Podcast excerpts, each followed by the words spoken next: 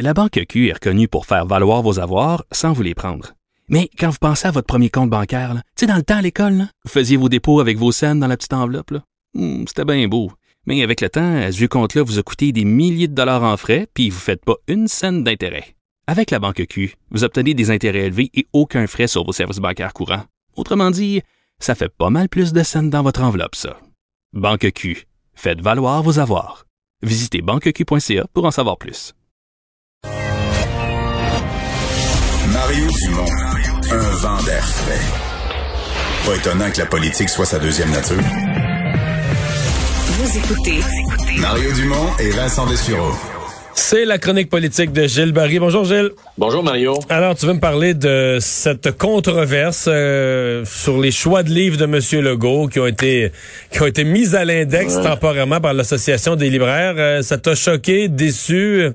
Oui, puis ensuite, je vais te parler de la DPJ. Moi, ça m'a déçu parce qu'écoute, euh, que le premier ministre euh, Legault euh, choisisse des livres, puis le choix de ce livre de Mathieu Boccoté, euh, L'Empire du politiquement correct, euh, on lui dit, on le retire, on le censure, celui-là, on n'en veut pas. C'est grave, c'est très, très grave. euh, et je trouve que euh, euh, on est parce que c'est une addition de, d'événements qui ont eu lieu dans les deux, trois dernières semaines, Mario. Là, il y a eu, euh, il y a eu l'affaire de Télé-Québec, de la petite vie, de l'université d'Ottawa. Euh, là, c'est le premier ministre. Moi, je trouve ça très, très grave. Dans le fond, tous ces gens-là nous amènent de plus en plus vers l'obscurantisme. Et c'est drôle parce que Richard Martineau, ce matin, avait une chronique et je trouve qu'on est carrément le pied dans ce qu'on appelle le, le- le climat orwellien. Hein? On nous dit quoi penser, quoi écouter, quoi regarder. Alors, c'est une pente glissante qui pourrait nous mener euh, dans une situation euh, assez explosive et assez dangereuse. Euh, moi, je voudrais te parler, j'ai fait une parenthèse, je vais te parler de Bob Côté. Ben, j'ai eu la chance de participer à ce que j'ai appelé dans mes petites notes personnelles au repas de la dernière scène. Ah oui? Quelques jours avant la mort de M. Landry, Chantal Renault, son épouse, m'appelle parce que je lui dit, je vais m'en aller au Chili pour une mission assez longue. J'aimerais voir M. Landry avant que je parte. Alors, euh, elle, me, elle me rappelle, elle dit, tu devrais venir ce soir parce qu'en plus, elle dit, Bob Côté va venir se joindre à nous. Alors, j'arrive chez M. Landry et, sachant que Bob Côté va être là, j'amène tous les livres de Bob que j'ai dans ma bibliothèque. Alors, nouveau régime, multiculturalisme comme religion politique, exercice politique, dénationalisation tranquille. Alors, je mets ça sur une petite table à l'entrée. Donc, Bob et moi, on attend M. Landry. Et en attendant, il dit, regardez, M. Barry, il dit, M. Landry a tous mes livres. J'ai dit, il les a, mais ils sont dans ta bibliothèque. Ceux-là, ce sont les miens. Je les ai amenés parce que je suis un groupie de toi-même, puis je veux que tu me les dédicaces. Je veux juste te dire, Mario, c'est important, que j'ai vérifié mes notes. Alors, c'était définitivement un souper qui s'est étiré. Ça a duré à peu près cinq heures. C'était très, très, très chaleureux. Et je sentais que c'était probablement la dernière fois que je rencontrais M. Landry. Et une des, des phrases les plus importantes de la soirée, à la fin du repas, à la fin de sa rencontre, il me regarde puis il me dit, Gilles, il dit, Mathieu, c'est le meilleur d'entre nous tous. C'est important, ça, Mario. Et moi, je pense que Mathieu Boccoté, c'est probablement le prolongement de Fernand Dumont, qui avait écrit un livre qui avait fait révolution au Québec, qui s'appelait La Genèse de la société québécoise. Et moi, si j'étais le premier ministre du Québec, demain matin, je pousserais un peu plus loin le bouchon et. On n'est pas obligé d'attendre à 90 ans pour donner l'Ordre national du Québec à, quel... à une personne. Et moi, je le donnerais à Boccoté parce que c'est un formidable éveilleur de conscience. C'est un ambassadeur extraordinaire du Québec, particulièrement dans les milieux francophones et à l'étranger. Puis il doit recevoir toute notre admiration et notre Mais il est à contre-courant de la pensée montréalaise, pas à peu près, là. montréalaise, mais moi je pense qu'il y aurait un, un vent d'appui, de sympathie, d'accueil, euh, de générosité du reste du Québec. Et c'est ça qui est important, c'est la majorité silencieuse qui parle jamais. Quand je te disais que j'avais découvert il y a quelques années qu'il écrivait dans la terre de chez nous, il est rentré dans pas mal de foyers québécois Boc côté. Demain matin, il serait candidat pour un parti politique, puis il se ferait élire comme rien, comme il passerait comme une balle. Mais sa contribution, Mario, au Québec, à la réflexion qui est nécessaire pour être en mesure de, de, de nous comprendre euh, où nous en sommes et, nous, et vers où on doit aller.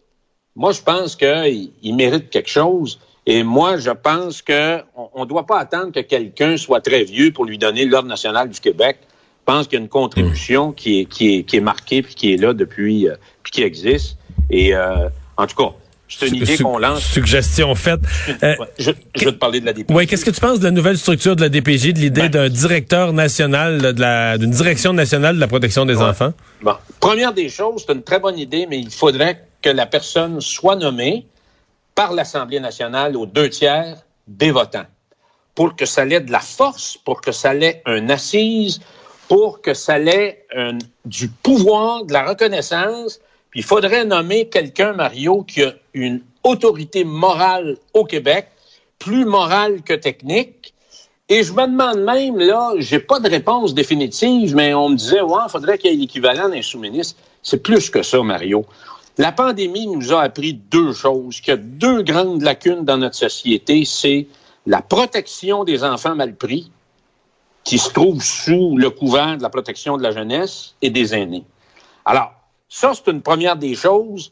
Il faut pas en faire un, un, un, un, repeat puis dire bon, mais on va retourner ça au ministère de la Santé. Il faut surtout sortir ça de là. Puis je me demande si ce nouveau directeur de la protection de la jeunesse nationale ne devrait pas relevé du Conseil exécutif. Deuxième constat, Mario, très important. Moi, je suis un peu sur ma fin jusqu'à date sur les recommandations de la commission Laurent. Je trouve qu'on est encore dans les vieux lieux communs, là. On travaille en silo, ça prend de la concertation. Il faut s'attaquer aux pratiques, aux types d'intervention, puis en l'encadrement qu'on doit donner à ceux et celles qui travaillent dans ce réseau-là, Mario.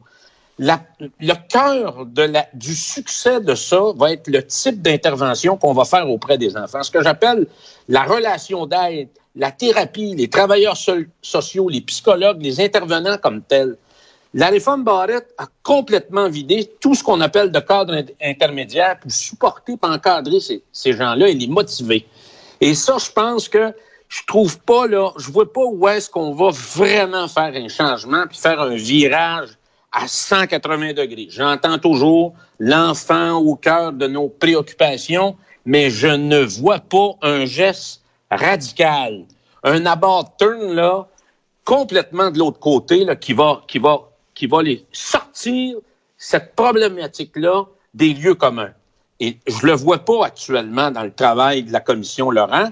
Elle doit rendre son rapport au printemps, mais actuellement, moi je trouve que ça va pas nécessairement assez loin parce que c'est ça qu'il faut questionner. Puis l'autre interrogation que j'ai, Mario, il y a beaucoup de jeunes finissants et finissantes qui, à 23, 24 ans, deviennent des thérapeutes ou des travailleurs sociaux auprès des enfants.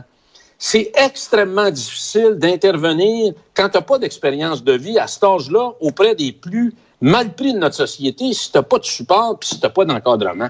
C'est mission difficile à accomplir. Alors, pour moi, là, il doit y avoir un, beaucoup d'efforts de mis sur cette question-là. Puis naturellement, il y a toute la question de l'imputabilité puis de la responsabilité. Ça, c'est le troisième enjeu. Il faudra que ça soit un peu plus clair et qu'on ait vraiment du mordant là-dessus. Mais si on a un DPJ qui est sorti du ministère de la Santé, puis qui est vraiment nommé par l'Assemblée nationale, on nomme un chef de l'UPAC par l'Assemblée nationale. Alors là, moi, je pense que ça donnerait de la force à ce DPJ, ça lui donnerait tous les moyens et les appuis nécessaires pour intervenir, pour qu'il puisse être le véritable protecteur de ceux et celles qu'on n'entend jamais ouais. dans la société. Et pour ça, ça lui prend les mains libres. Hey, merci beaucoup, Gilles. Merci Mario. Au revoir. Euh, on va s'arrêter dans un instant. Je serai avec Pierre Bruno dans le bulletin de 17h pour commencer le, commenter pardon l'actualité euh, du jour.